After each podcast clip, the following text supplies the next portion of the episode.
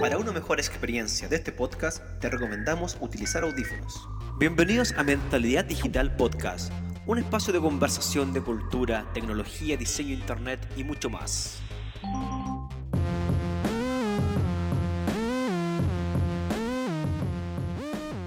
Hola, hola, bienvenidos a todos a Mentalidad Digital Podcast, un espacio de conversación, de tips, de contexto digital y básicamente un gran espacio para que podamos conversar aquí junto a mi gran amigo Alberto Fernández. ¿Cómo está Alberto? Hola, hola, ¿cómo están todos? Bienvenidos a este inicio de este podcast digital.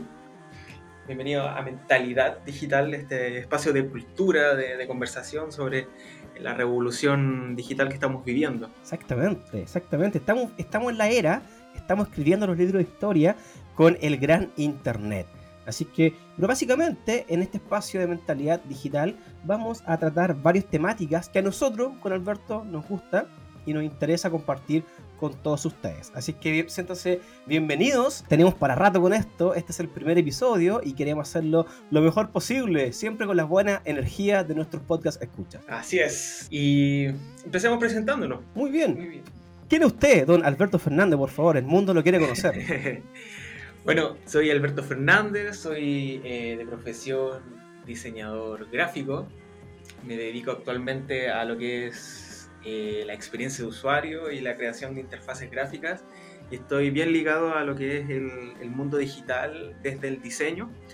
Y también soy docente en Duoc en la carrera de diseño y desarrollo web, junto con mi querido amigo Marco. Y le doy el pase uh. para que se presente. El pase gol, muchas gracias, amigo. Bueno, Marco Núñez, también docente eh, de Duoc y también en IEP, de las carreras digitales, todo lo que tenga que ver con sitio web llevo hartos años de carrete eh, y principalmente me dedico al mundo digital. Así que por ese motivo estamos acá y con Alberto queremos compartir la pasión de hablar sobre los temas que nos gustan y que nos interesan y compartirlo con todos ustedes en el lugar que nos estén escuchando, en el rincón del mundo. Esperemos que sean parte de este gran proyecto que iniciamos hoy en Mentalidad Digital Podcast. Y básicamente, Alberto, amigo querido, uno de los grandes temas que coincidimos y que básicamente nos topamos en, nuestra, en nuestras aulas de clase es cuando, por ejemplo, le preguntamos a nuestros alumnos, ¿cierto? Porque estamos relacionados a carreras digitales, oye, ¿tú sabes cómo funciona Internet? ¿Y cuál es la respuesta? Y muchas veces, aunque no lo crean, no saben cómo funciona Internet. Y es lógico, tampoco tienen por qué saberlo. Pero llama la atención, Claro, llama la atención porque estamos tan inmersos en este mundo eh, digital que es, ya es una costumbre, es del día a día y obviamente es algo que ya, ya está quizás como tan impregnado que quizás no necesitamos saber cómo funciona. Pero aquí damos el, pase también quizás para culturizar y, un poco entender el funcionamiento de, de cómo nació el Internet. Exactamente. Y usted, y usted lo ha dicho, gran amigo el contexto, ¿cierto?, de dónde nace esto. Entonces, cuéntanos, Alberto, ¿cuál es el contexto histórico de cómo nace Internet? Bueno, el contexto histórico de, cómo nace Internet, eh, aquí hay disputas, porque quizás hay, hay hitos que uno considera que sí nace Internet y otros que no, pero si consideramos que Internet parte de la base desde la revolución digital, tenemos que pensar cuándo se creó el primer computador, que de ahí es cuando nace nuestro primer servidor que reparte el Internet. Ajá, ¿y cuándo se crea este primer computador? Alberto, por favor. Eh, con su... Con su... bueno, este primer computador, y yo creo que ya muchos los conocemos porque también han, habido muchas películas sobre esto, y, es el padre de la, por decirlo, de la computación. Se remonta, a la Segunda Guerra Mundial, cuando Alan Turing crea esta, este primer computador para descifrar de alguna forma los códigos nazis y saber en qué punto estaban atacando lo que todos conocemos como el código Enigma. Entonces es ahí cuando se crea el primer computador y podríamos decir que ahí parte eh, la base del Internet. Pero oficialmente el Internet parte eh, como proyecto ya con, más oficializado, parte desde la Guerra Fría, ya finales de 1947, cuando los dos polos, tanto capitalistas como comunistas, se estaban enfrentando. Estamos hablando a finales de la Segunda Guerra Mundial. Exactamente, cuando ya la, Guerra Fría estaba dando inicio. Todos sabemos que la Guerra Fría no fue una guerra como todos las conocemos como físicamente, sino como obviamente fueron eh, podría, ser, podría decir que fue una guerra de, ideológica, más que nada. Ideológica, exactamente. Donde se involucraron, sea, fueron involucrando a muchos otros países. Claro, los países que estaban en guerra no se enfrentaron y se enfrentaron a otros países, pero bueno. Y el Internet, más que nada, nace como un objetivo militar, ¿ya? como un medio de comunicación militar en el cual, eh, por ejemplo, si Estados Unidos se vio eh, de alguna forma amenazado por, por Rusia durante esta Guerra Fría, ellos crearon este sistema de Internet, de comunicación interna, eh, para que no se viesen afectados en diferentes, diferentes puntos, por ejemplo, de, Estados Unidos, si es que Rusia los llegaba a atacar a, este lugar físico. Entonces, si los llegaba a, tocar, a atacar alguna ciudad, por ejemplo, hablemos de, Nueva York o Washington, existía el Internet para poder seguir comunicándose y no verse afectado por, el, eh, por este ataque. pero de, detalle es la, la Unión Soviética la Unión Soviética que era en ese entonces. Claro, hablemos de la ex Unión Soviética, actual, actual Rusia. Sí, a mí igual me parece interesante porque básicamente esta Guerra Fría un poco da paso, o, o básicamente, por ejemplo, las carreras espaciales dan paso a mucha tecnología que se crea. Y un poco lo que estamos viviendo actualmente con todos los lanzamientos espaciales, ¿cierto? Eso da mucho pie. O por ejemplo, en, cuando se lanzó al primer, primer hombre al espacio, con esa tecnología que se creó, es mucho de lo que tenemos actualmente, microondas y un montón de otras cosas que fueron gracias a esos avances. Sí, o sea, el, gran avance tecnológico, eh, bueno, por un lado, lamentablemente se lo tenemos que agradecer tanto a las guerras, porque tenemos que pensar que tanto, la guerra eh, invierte mucho en tecnología y ahí se vieron grandes avances, por ejemplo, en la Segunda Guerra Mundial, tanto de los nazis como de, la Unión Soviética, pero también, como dice Marco, la, carrera espacial eh, también ha, ha, sido un gran eh, elemento para el avance tecnológico. Todo lo que vivimos, por ejemplo, en los 70, lo estamos, ya esa tecnología se está viendo reflejada hoy en día en la transferencia de datos, cómo los satélites eh, transmiten comunicaciones y eso es gracias al avance de que se que se puso tanto énfasis en la carrera en la carrera eh, espacial. Entonces cuando Rusia o la Unión Soviética en este caso lanza el Sputnik que es este primer satélite al espacio eso fue en el 57, si es que no me equivoco. Claro, el Sputnik 1. el claro, me acordé de Sputnik porque actualmente están hablando de la vacuna rusa y le están poniendo como Sputnik 5. Entonces, eh, cuando la Unión Soviética lanza este, este satélite, eh, Estados Unidos se ve eh, más, amenazado. amenazado porque están tan evolucionados tecnológicamente que ellos deciden poner muchos recursos para el avance tecnológico y nace el proyecto ARPA. ARPA, en el Agencia de Proyectos para Investigación Avanzada. Exactamente, y eso nace alrededor más o menos del 62, por, por decirlo así, ya se comienza a dar un avance mucho más tecnológico a este proyecto. Y em, acá se propone, voy a leerlo textual, dice, un sistema de comunicaciones que mediante computadores conectados a una red descentralizada eh, resulta inmune a ataques externos, que es lo que hablábamos de este, de este objetivo militar. Y ahí se da paso al, al, Internet como proyecto militar en base a la teoría de la conmutación de, de paquetes. ¿Tú has escuchado esa teoría, Marco? Sí, la he escuchado, la he escuchado. Entonces, fue Paul Baran quien crea este sistema de comunicación, básicamente, que es inmune a ataques externos. Y básicamente, eh, después, eso igual demoró en evolucionar, básicamente. Pero fue la base que sentó Internet. Exacto, entonces lo que de alguna forma propone esta conmutación de paquete es que todo, eh, todo lo que podamos transmitir de, un servidor a otro se puede hacer a través de un, conector, por ejemplo, de un cable telefónico, y se va transmitiendo a un, a un, a un destinatario específico. Igual en ese tiempo eran poquitos computadores.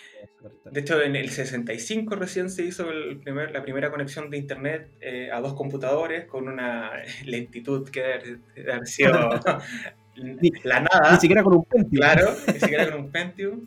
Y, pero, pero aún así funcionó esta conexión de internet. Que todos creen que el internet son viene desde los satélites, pero no. Hablemos que el internet son una rama de computadores que transmiten eh, información.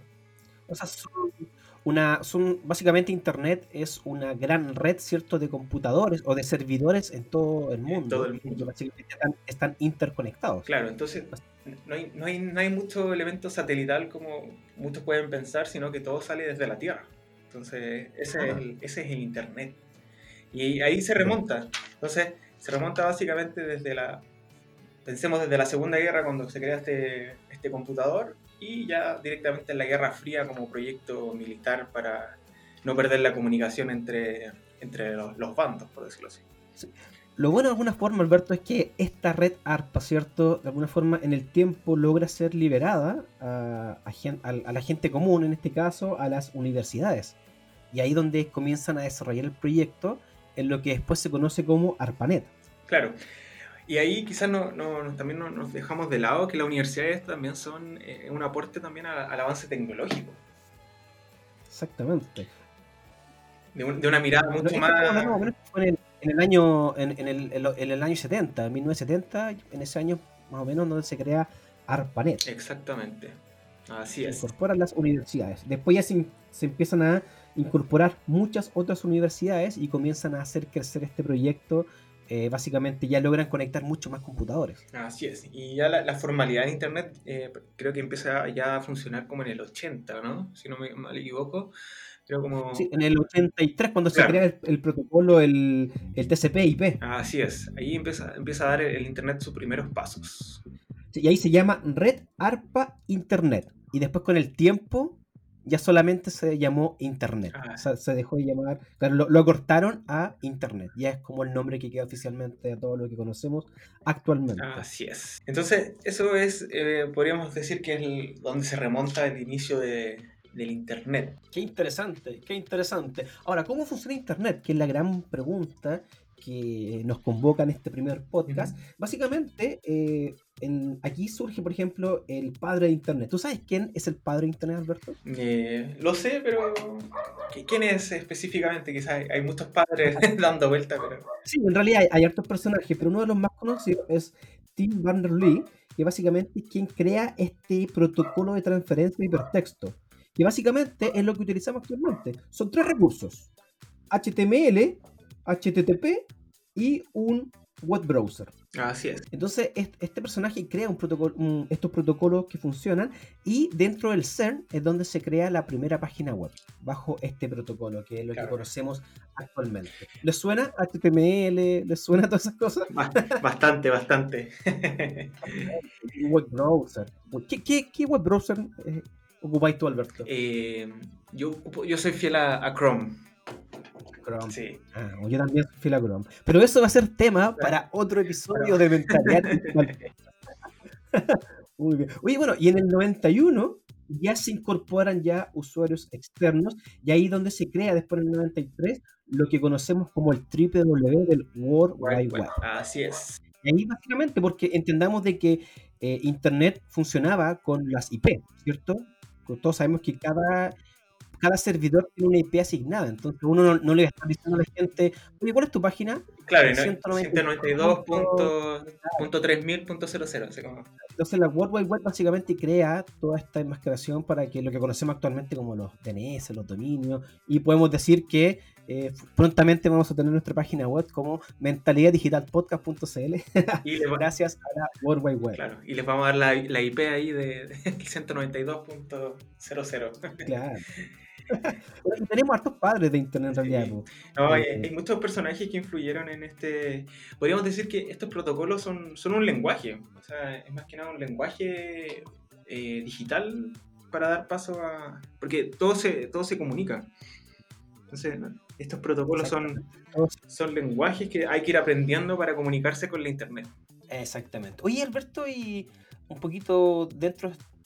¿Cuándo fue la primera vez que te conectaste a internet? Uh, la primera vez. Eh, si, si, no mal lo recuerdo, eh, bueno, cuando, cuando mi papá compró el primer computador, porque mi papá también era como un aficionado a la tecnología, eh, y la primera vez que nos conectamos a internet fue alrededor del 97-98 y fue cuando me creé mi primer mail en Star Media.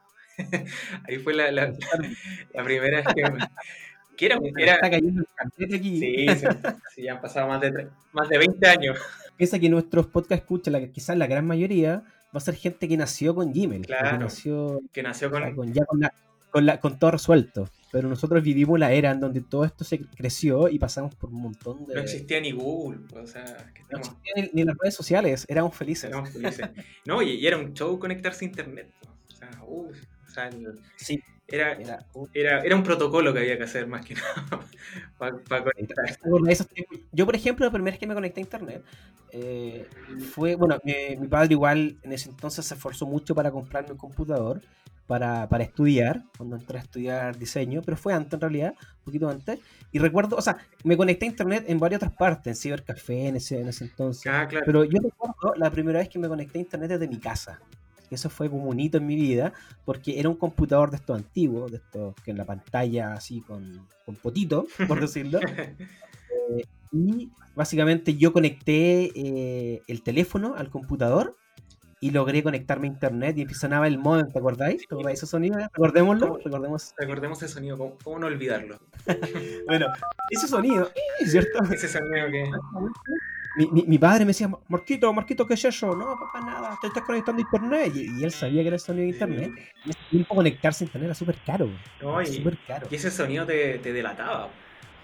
Te delataba, delataba. te delataba cuando estabas conectando a internet porque habían horas, como dice Marco, eh, porque era caro, entonces lo, lo más barato era conectarse en la noche. Exactamente, en la noche. En la Yo recuerdo que mi, mi padre, porque fíjate, de noche, eh, ni un ruido y se escuchaba.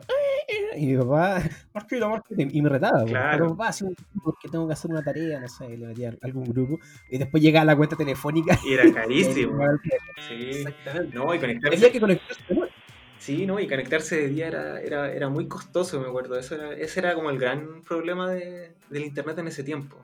Conectarse de día. Era, no, no, era imposible. Y aparte entendamos, antiguamente uno se conectaba a internet eh, y ocupaba el- la señal telefónica, por lo tanto si alguien llamaba y de- levantaba el teléfono, Ah, te desconectaban. Desconectaba y, y adiós internet. y volver. Y Era terrible porque me pasó varias veces que estaba bajando por Netscape una, una canción. En ese tiempo bajar una canción era un MP3, Eran días. que ahora lo escuchamos en Spotify mil veces, eran horas estar ahí esperando que se. Y después, ¿qué pasa? Que llega eh, 99%, leva- suena el teléfono y, y levantan el teléfono y se conecta Se conecta.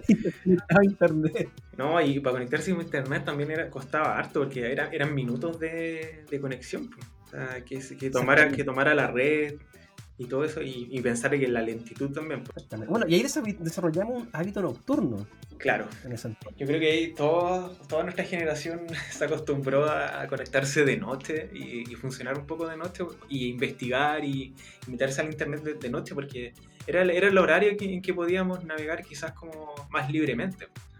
Entonces, O sea, podríamos decir, Alberto, que tú eras el señor de la noche. se podría decir que, que me, formé, me formé como el señor de la noche. La música de fondo. Uy. Imagino ya ahí. Sí, yo, bueno, yo también en ese entonces eh, funcionábamos más de noche. Y actualmente también funcionamos más de noche. Claro, no. Eso, eso quedó, Porque quedó, quedó nuestra- impre- impregnado en nuestras vidas, yo creo que ese hábito. Yo creo que no hay dise- diseñador, o en este caso diseñador, desarrollador web, Que no, que no tenga un hábito nocturno. Yo creo No. que estamos muy, no, muy acostumbrados. sería, muy, sería muy raro. Bueno, muchas veces también porque o la gente crea, o en el ámbito creativo necesita un momento de tranquilidad. Sí, Ese momento de tranquilidad muchas veces se da En la en noche. las noches. Exactamente. Internet ha sido considerado uno de los grandes inventos de la humanidad. En la actualidad, un usuario promedio pasa 6 horas y 43 minutos en línea cada día. Eso equivale a más de 100 días de tiempo conectado cada año. Si dormimos 8 horas al día, eso sería un 40% de nuestras vidas despiertos en Internet. Continúa escuchando Mentalidad Digital Podcast. Entonces, ahora vamos a dar eh, paso a un tema que son los protocolos de HTTP y HTTPS. Pero antes quiero, Así como la- que, así como la, como la estaba Bachelet, como la tía Bache, y antes de empezar con este tema, me gustaría que escuchásemos este- esta gran frase de, de nuestra expresidenta. es que es muy divertida. Es muy- escúchamela. Más voy a pasar un avisito. los establecimientos y los docentes pueden revisar el catálogo de textos en el sitio http eh, slash slash catálogo textos punto, doble punto primero hash, sí, hash, hash, slash slash catálogo textos.cl es muy bueno. es que la escuché sí. un minuto de alegría. Http hashtag no se olviden del hashtag. Voy a hacer una polera con el hashtag. hashtag y ahí la, la Soba con, con un computador ahí.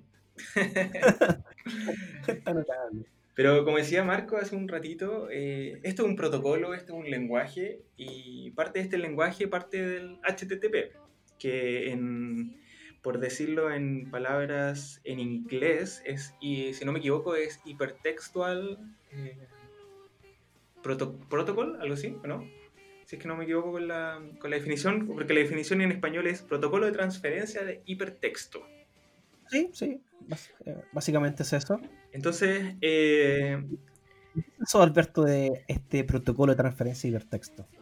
Es un, mira, el, el, HTTP más que nada como, como, como, es un protocolo, es un lenguaje para intercambiar información entre servidores. ¿ya? Si hablamos de servidores, son todos estos computadores que están conectados y dan paso al Internet y los usuarios de una misma red. ¿ya? Entonces, eh, este protocolo de comunicación permite la transferencia de información en la www o la World Wide Web, como la conocemos.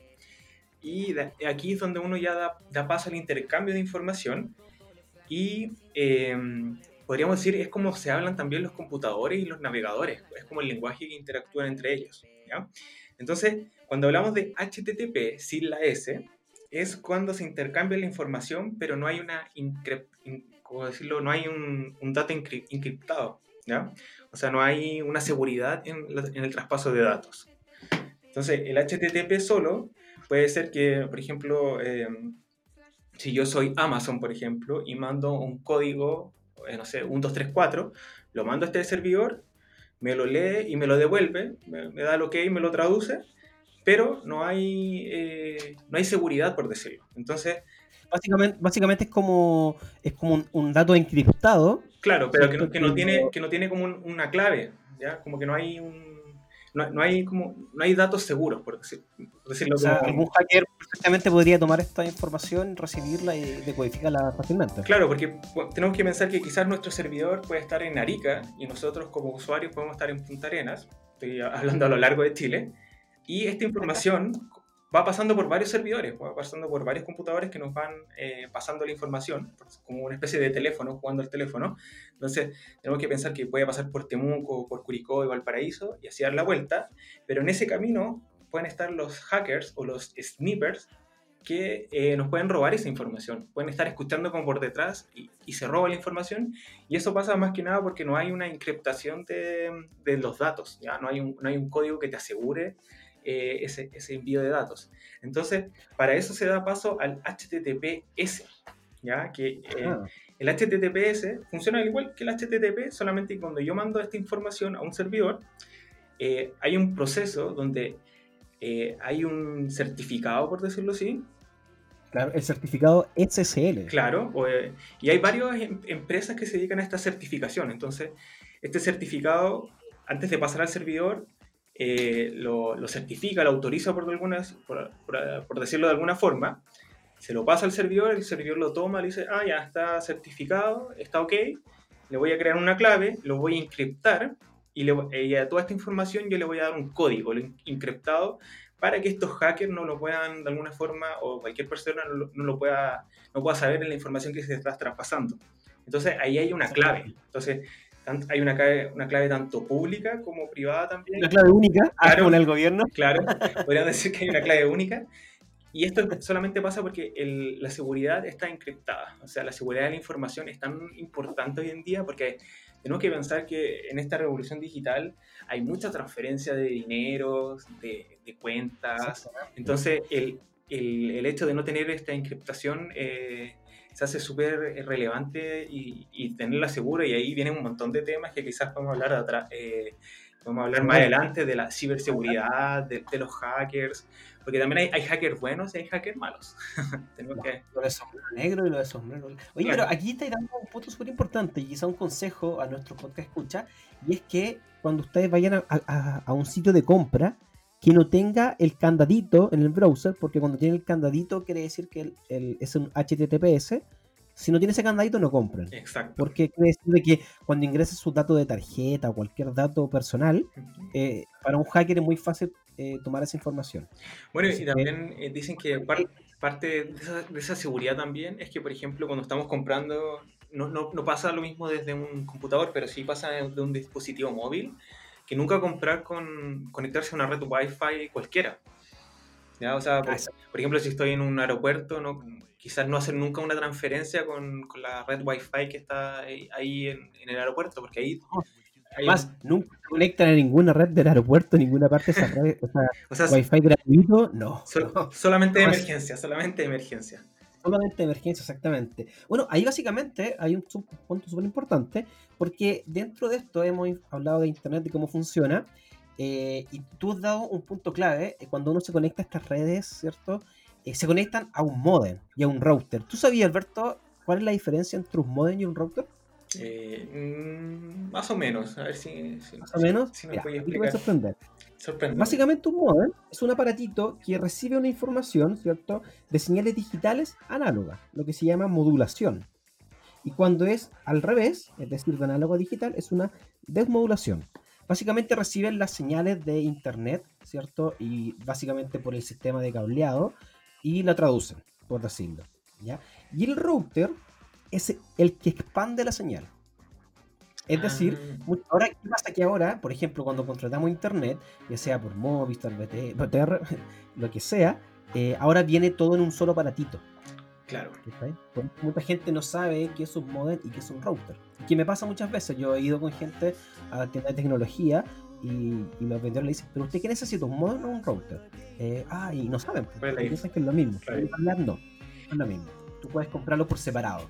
Pero muchas veces la- en nuestras casas lo más probable es que tengamos eh, un solo aparatito que tiene ambas cosas. Claro, y para eso también existen hoy en día los, los expansores también de, de señales. Cuando ya hay mucha demanda en un hogar de, de un mismo router, existen estas expansiones que te, que te alargan la, la señal a lo largo de tu casa.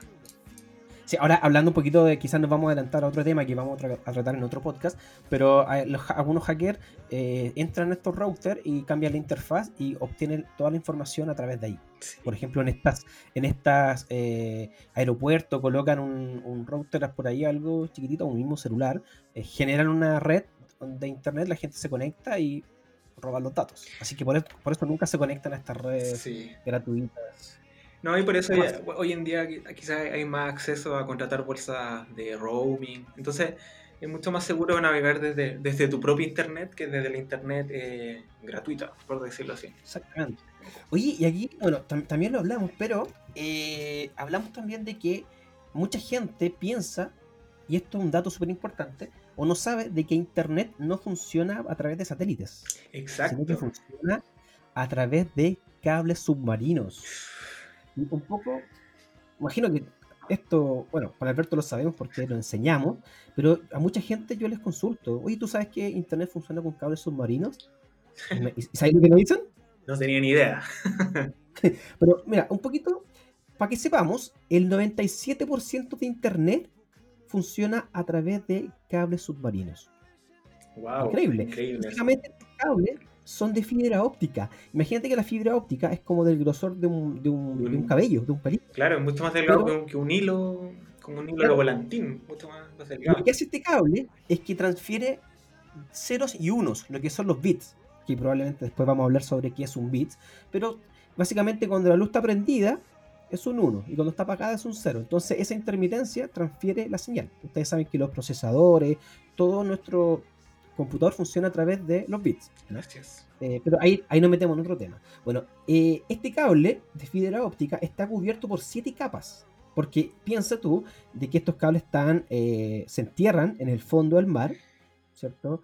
Eh, hay empresas encargadas de esto y tiene que tener una seguridad súper importante. De hecho, cuando están ya cerquita de la playa, son más gruesos Claro. para que sean más, más seguros. Bueno, y se investigan, hay, hay fotografías de cómo sale el, cal- el cableado de- del mar. eh, bueno, también hay anécdotas de que han pasado tiburones, por ejemplo, que han, que han, saca- mordiendo el cable. que han bordeado el cable. Entonces, eh, Pero eh, eh, a empresa le hace mantención a estos cables Sí, y básicamente sí. es bastante, bastante seguro. No son cables delgaditos y van generalmente enterrados en el fondo de la arena para que no tengan eh, esta. No, no estén expuestos, ¿cierto?, a, a que se dañen. Tú sabes, por ejemplo, mira, un datito importante. Entre España y Estados Unidos hay un cable. Este cable transporta 160 teras por segundo. ¿Sabes lo que es eso? es demasiada información, demasiada rapidez. Mira, un dato. Podéis descargar 160.000 películas de un giga en un segundo. Imagínate lo que es eso. Es demasiada un- velocidad.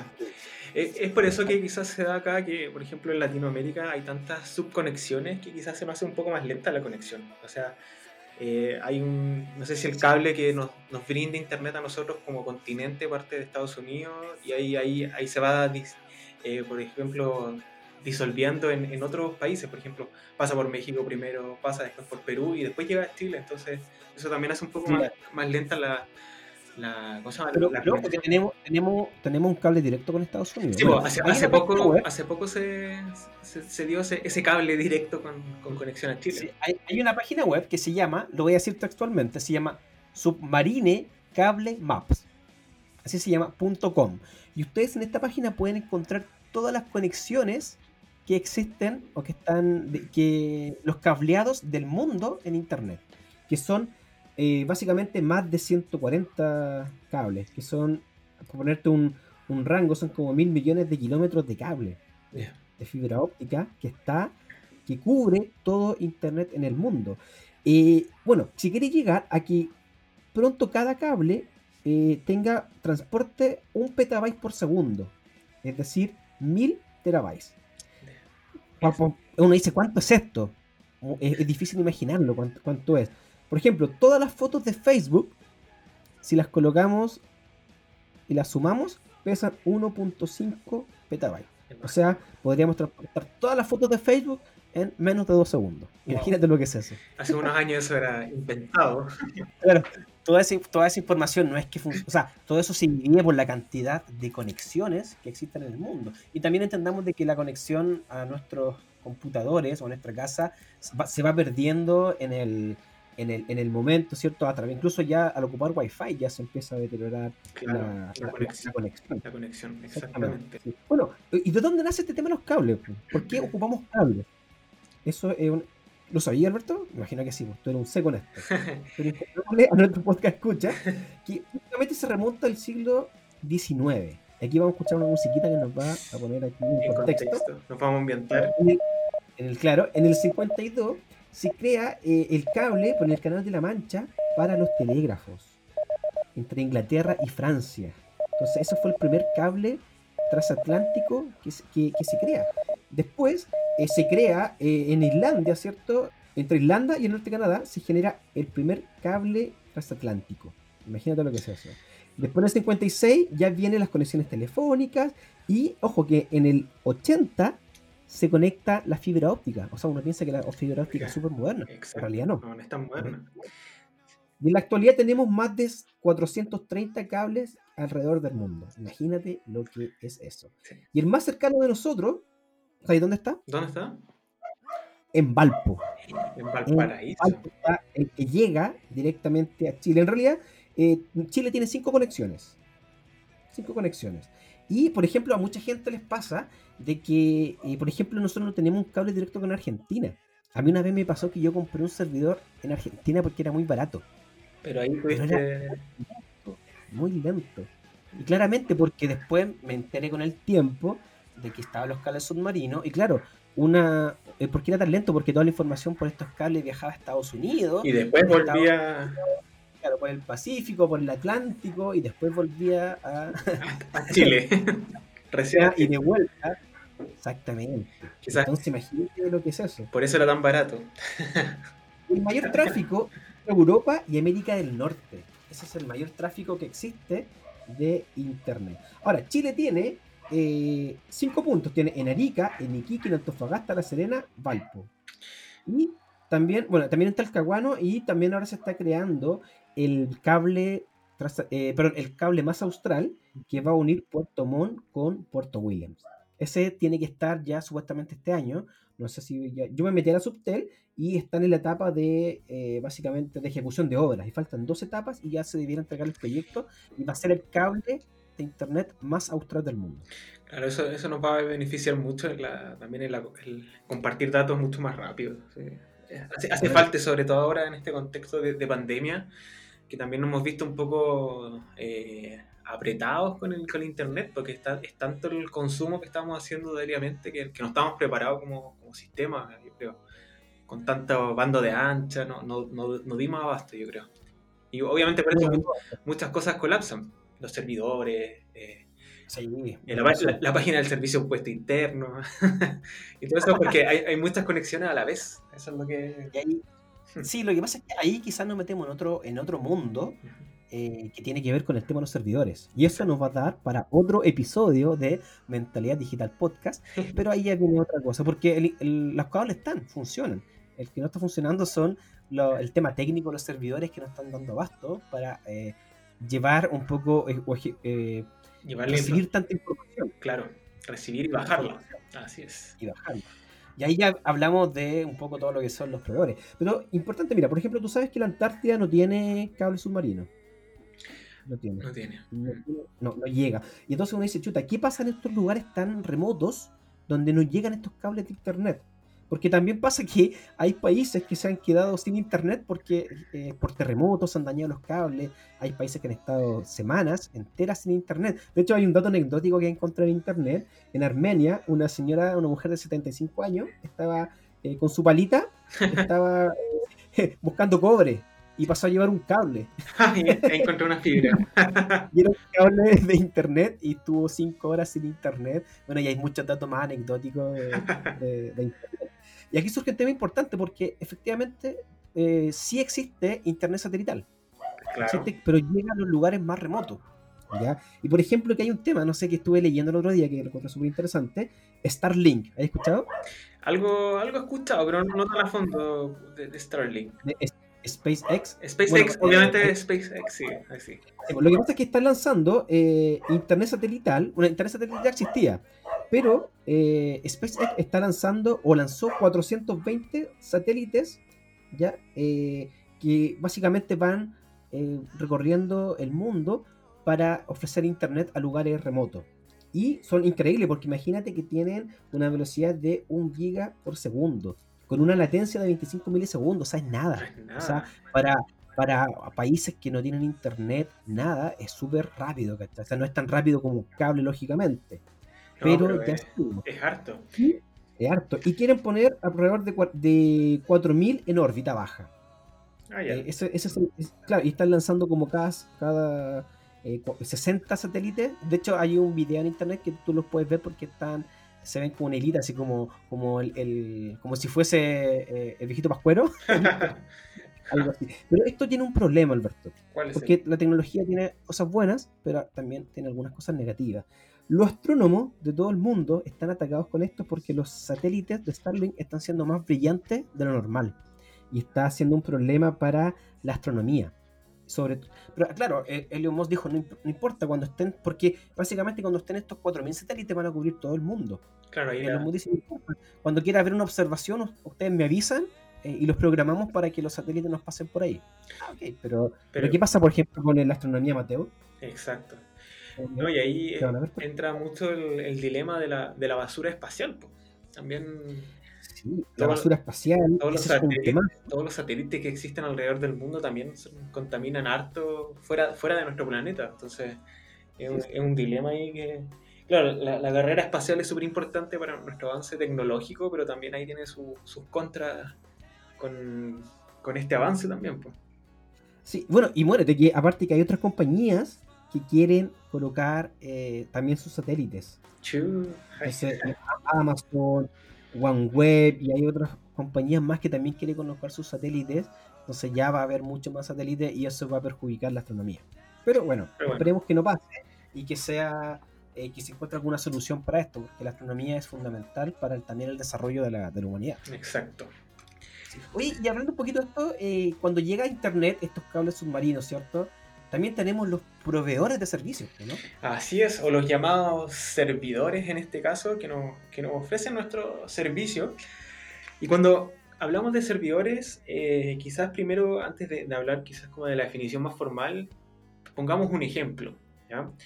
Pensemos que un servidor es donde, por ejemplo, Facebook, yo subo una, una foto, ese es mi servidor, y ese servidor al subir la foto y yo compartí, me la comparte a, la comparte a todos mis, mis contactos y ahí se está propagando, por decirlo así, la foto y ese es como el rol de un, servidor, ya como almacenar información, compartirla y divulgarla a, a todos los contactos, a las personas que quieran acceder. Entonces, en este mundo de, de la era digital, existen eh, varios servidores y tenemos que pensar que son ordenadores, por decirlo así, que nos ofrecen un servicio eh, para almacenar archivos y distribuirlos por la, por la Internet. ¿ya? Entonces, eh, algunas de estas funciones de los servidores son eh, distribuir archivos, eh, hacer que nuestros chats se vivan en, en el momento, ¿ya? que sean eh, chats reales, por decirlo así, esa comunicación en tiempo real. También ofrecen servicios de, de, de email, de, de, mensajería, de base de datos cuando ya son empresas muy grandes y también eh, de subir quizás como proyectos web, de almacenar todo este, todos quizás los proyectos que vamos a realizar como, diseñadores. También son los, los, servidores que, alojan este, este proyecto y, lo hacen visible. ¿ya? Entonces, dentro de estos servidores hay muchos proveedores. Eh, de los que conozco y por lo menos con los que he trabajado, en este caso, no, no, sé si Marco tiene, tiene más, pero por ejemplo, yo he trabajado con uno que se llama Densa Hosting, ¿ya? Que ahí uno compra un hosting, compra este dominio y, el, y lo sube a este servidor y, y, y sube tu, tu, página y con el dominio ya.cl o el que tú quieras comprar y lo distribuye al, al internet.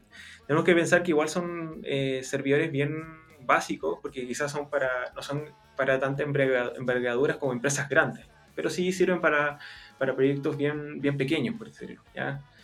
Y ahí te ofrecen tanto servicios de mensajería, de, de almacenar datos, te ofrecen también planes, por si quieres mayor velocidad de, de, subir información o de bajar información.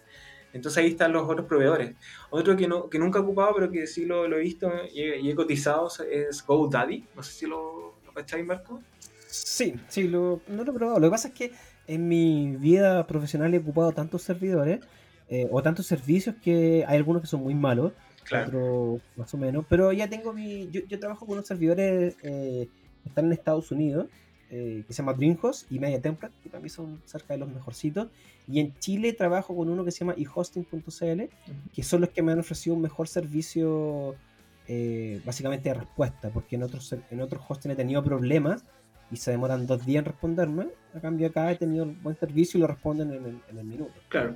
Igual de todas formas, este servicio de, de, servidores, valga la redundancia, igual va a depender mucho de nuestro proyecto y de la cantidad de información que también vamos a proponer en nuestro proyecto, porque si, hay muchas transacciones, si hay descarga de archivos o hay muchas imágenes, tenemos que también pensar que eso, que eso pesa, pesa en, en megas, pesa en gigas y necesitamos un, un buen servidor que nos, que nos aguante todo ese, ese material. Exactamente. Bueno, pero también podríamos hacer un programa especial para hablar sobre servidores. También. Tenemos mucho que hablar sobre servidores. Pero básicamente los servidores, ¿cierto? Donde alojamos la página web, ¿cierto? Donde alojamos la información y básicamente esta información llega finalmente a nuestros celulares, a nuestros computadores y el usuario la puede disfrutar de forma rápida. O sea, Internet tiene muchos pasos, ¿cierto? Según lo que hemos conversado hoy día, tiene muchas capas para llegar finalmente al usuario. Exacto, hay muchos procesos que se hacen en, en milisegundos, pero pasa por muchas etapas. Que uno no, se, uno no se da cuenta de lo que pasa detrás del escenario, por decirlo así, en el backstage. En el back, claro, o sea, imagínate que está, la información se está transportando. Imagínate, estamos en Chile, ¿cierto? Y el servidor está en Estados Unidos. Tiene, la información tiene que viajar a Estados Unidos, tiene que ir al servidor, eh, recoger la información, tiene que devolverla, tiene que pasar por los protocolos que mencionamos anteriormente y tiene que llegar a nuestro celular o a nuestro computador de forma eh, casi, casi, inmediata. Casi inmediata. O sea, tiene una latencia, una demora muy, muy pequeña. Eh, eh, nosotros igual estamos acostumbrados a un internet ya más rápido. Exacto. Pero también nosotros vivimos el internet lentito. ¿cierto? Así es. y de a poco nos vamos acostumbrando a la velocidad. Bueno, para eso también existe lo, lo- lo que todos conocemos como navegadores, que son todos estos programas o aplicaciones que nos interpretan esta información hipertextual que, que hemos creado o que, que se, se ha subido en Internet y la descifra y la plasma en el diseño visual, por decirlo así. Entonces, todo ese lenguaje de hipertexto se, se procesa en este navegador, ya sea Chrome, ahí vamos a hablar de, de- de cada uno de estos navegadores, y se plasma el diseño que se ha propuesto. Entonces, como la traducción de este lenguaje al diseño. Entonces, ahí vamos a encontrarnos con, con navegadores como Chrome, que es como el favorito de todos, Firefox, Firefox, Safari. Safari, Internet. Oye, de hecho, te- el- de hecho tenemos nosotros anotado aquí dentro de las cosas que hemos hablado con Alberto. eh, vamos a hablar en un próximo episodio sobre la guerra de los navegadores. Sí, hay, hay una guerra ahí eh, que yo creo que nunca se va a terminar esa guerra, pero más que nada tam- también es una guerra comercial porque obviamente te brindan muchos servicios, todos los navegadores tienen sus pros y sus contras, por ejemplo, la, gran mayoría ap- apunta a Chrome porque es el más eficiente, pero una de las desventajas de Chrome, por ejemplo, es que ocupa mucha RAM, mucha RAM de, de tu computador. Eso es lo único malo, pero en cuanto a la eficiencia, es Pero también es porque estamos acostumbrados a tener mil ventanas abiertas en Chrome. Claro. eh, pero nadie supera a Jime, a nuestra querida amiga Jime. Tiene Oye, no, como pero, pero ese, pero mil, ese- mil pestañas en un navegador y mil pestañas en otra. sí, no, pero, creo que- pero ese- yo, yo comprendo, yo comprendo a Jimmy porque ese es como un mal del diseñador tener como un montón de ventanas abiertas porque decís, ay, este datito me puede servir y así va abriendo pestañas, pestañas y pestañas. Pero, Sí, bueno, próximamente vamos a tener a Jime Hamed acá eh, y como invitada, eh, también a Nicolás Espinosa también va a estar, y vamos a tener hartos invitados también expertos que nos van a venir a acompañar en, en este gran podcast Mentalidad Digital. Exacto, así es. Vamos a tener varios invitados para hablar de todos estos temas y quizás darle una profundidad mayor a cada uno de estas. Y bueno, Oye. Cierto que se nos pasó volando este, este episodio, pero nos alargamos más de lo que teníamos pensado. Pero bueno, el primer episodio, vamos a tratar de que el resto no dure tanto, pero no alargamos bastante. Pero interesante cómo funciona Internet, esperemos que haya sido de ayuda. Pero busquen, investiguen, porque esto es parte de la cultura digital que debemos tener nosotros en nuestro, bueno, puede ser en nuestra carrera, en nuestra profesión, o simplemente para saberlo, para conversar. Así es.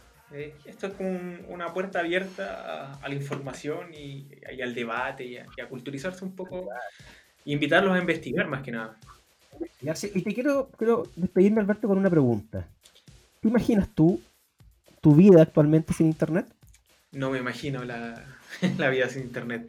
¿Por qué? Porque siento que internet se ha vuelto un, un servicio, un insumo básico en, la- en la vida de, de todos. Entonces ya ese, no- de verdad no, no me lo imagino el, el hecho de comunicarnos, de, de compartir datos, así que Fíjate, en pandemia, no, en pandemia, todas las clases, todo el trabajo, básicamente, mucha gente sobrevivió gracias a internet. exacto. Entonces igual tenemos O que estar Eh, quizás podremos sobrevivir- no sé si podemos sobrevivir sin redes sociales, pero, Claro, pero sin es, el- una, este es otro tema. Claro. es otra cosa. Claro, como insumo básico ya pasa a ser algo fundamental en nuestras vidas. Entonces no, no creo que pueda, haya podido vivir sin, sin internet. Y de hecho ya pagamos todo, yo pago todas mis cuentas por internet, eh, todas las transacciones, o sea, casi todo ya lo hacemos de forma digital. Así De es. hecho, en el, en el- en el celular hacemos las transferencias, o sea, funciona todo ya muy tecnologizado. Y no me imagino cómo será esto en 10 años más, siempre me gusta preguntar cómo será este mundo en 10 años más, porque siento también que Internet ha crecido o ha evolucionado muy rápido. Sí, en estos Muy- 20, o sea, estamos hablando, imagínate, en 20 del años. 60 a la fecha, es mucho, es mucho lo que ha evolucionado, o sea, se ha expandido muy, muy rápido. Muy No rápido. me imagino cómo serán 10 años más. Claro, la rapidez del- de este avance tecnológico es demasiado acelerado. Exactamente. Bueno, hemos llegado al final de este primer episodio de Mentalidad Digital Podcast. Agradecimiento a todos quienes nos van a escuchar, a todos que ojalá sean parte de este gran proyecto, nos escuchen eh, semana a semana, o no sabemos un poco también cómo- cada cuánto tiempo vamos a grabar, vamos a tratar de hacerlo lo, lo más rápido posible, eh, pero esperemos que sea un espacio que lo tengan guardado en sus dispositivos móviles. O, bueno, vamos a estar en Apple Podcast, vamos a estar en Google Podcast y en Spotify también. Ahí vamos a estar. Y también en Anchor. Bueno, vamos a publicar en nuestro Instagram, Mentalidad Digital Podcast, todas las redes y vamos a informarles cada vez que tengamos un episodio nuevo. Así que muchas gracias Alberto por habernos acompañado en este primer episodio. Bueno, Alberto y yo vamos a estar en todos los episodios, esperemos. Esperemos sean muchos. Tenemos mucha información, mucho material para entregarnos y tener este espacio de conversación. Así es, así que también agradecer a Marco por, esta, por este espacio y nada, también a todos los que nos oyeron y espero que se vayan eh, uniendo más personas y alumnos y todos los que quieran eh, un poco impregnarse de esta información digital. Todos, todos, todos, todos quieren. Bueno, estamos grabando desde Santiago de Chile para el mundo. Así que nos despedimos en este primer episodio de Mentalidad Digital Podcast y será hasta un próximo episodio. Hasta la próxima, nos vemos. Chao, chao. Chao, chao. Adiós, adiós.